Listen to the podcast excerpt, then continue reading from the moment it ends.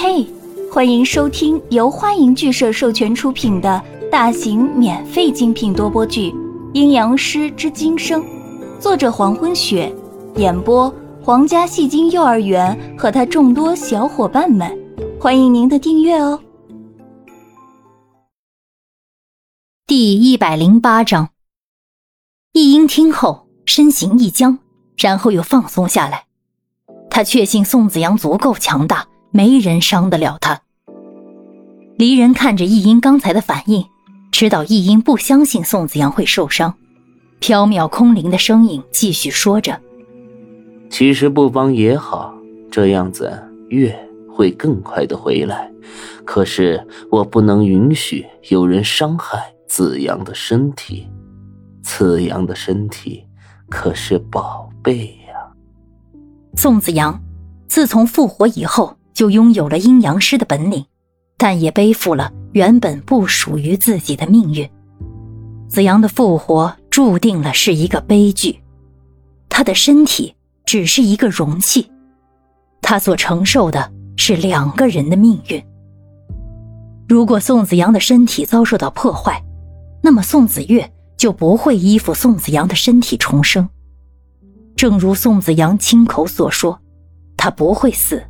他只会永远的沉睡下去。离人将空中张扬飞舞的紫发拢起，用手划过交缠的发丝之间，有条不紊的把头发疏通，然后再次松手，让发丝垂在身上。整理好自己的头发以后，转身离去。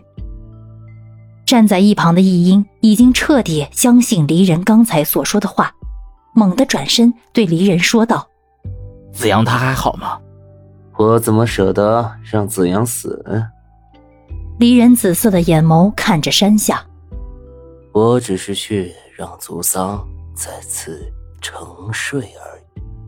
话音落下，离人已经消失不见。前世今生书屋，傍晚，市区里一直持续的高温降了下去。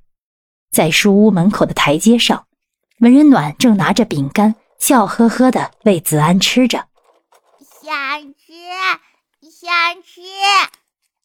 已经把一大包饼干都吃完的子安，正仰着小脸，用那水润的眼睛看着文人暖。文人暖无可奈何的一笑，把手中新开的饼干递给子安，声音还是一贯的温柔：“怎么您老是吃不饱呢？”倒是子安一副没有关系的样子。拿着饼干吃着正欢。就在下午三点的时候，乔斯林辛苦儿把子安送回书屋。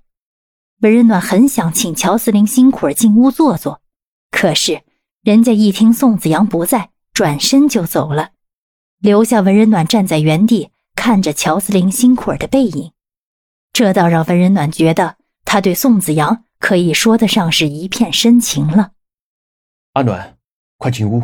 现在市区里不安全。书屋里传出江涛的声音：“知道了，马上进去。”文人暖拉起子安走进书屋，然后把门关上。江涛正站在二楼，向楼梯下走去。天已经黑了，他也要回家了。宋子阳坐在太师椅上，手里捧着列兵纹的茶杯，茶杯里正冒出缕缕茶香。上好的信阳毛尖在茶杯里根根直立，把水晕染成墨绿色。路上不安全。就在江涛准备下楼的时候，宋子阳开口说着。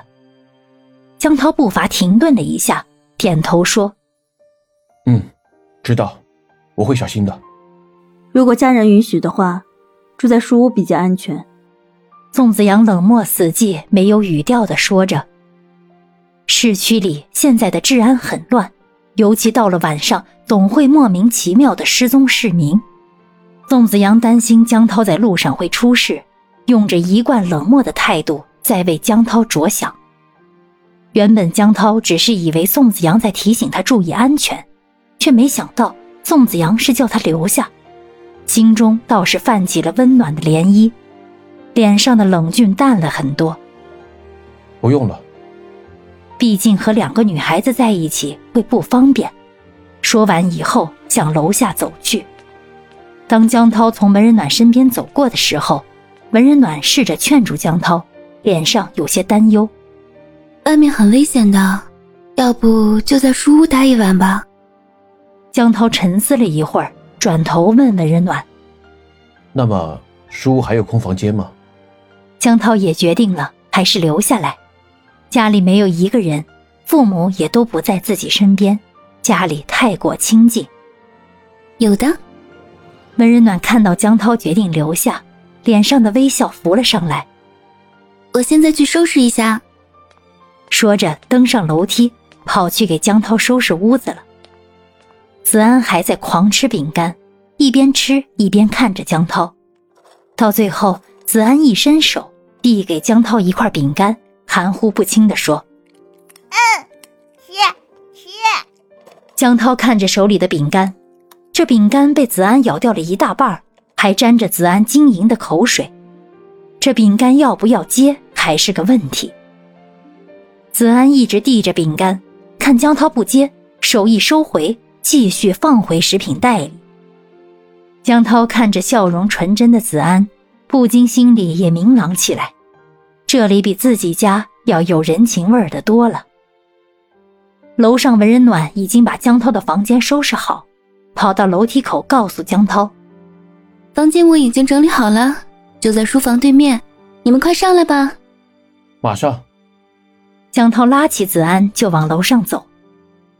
宋子阳坐在太师椅上，看着江涛拉着子安一步一步的走上来，捧茶杯的手放松一圈，让江涛留下，至少比让他一个人出门要让人安心。书屋至少还有自己。就算是身体遭受到灵魂的反噬，也有足够的把握去保护书屋的人。只要自己还在，就不希望看到书屋的任何人受伤。感谢您的收听，如果喜欢，请点击订阅、转发、评论哟，爱你们，比心。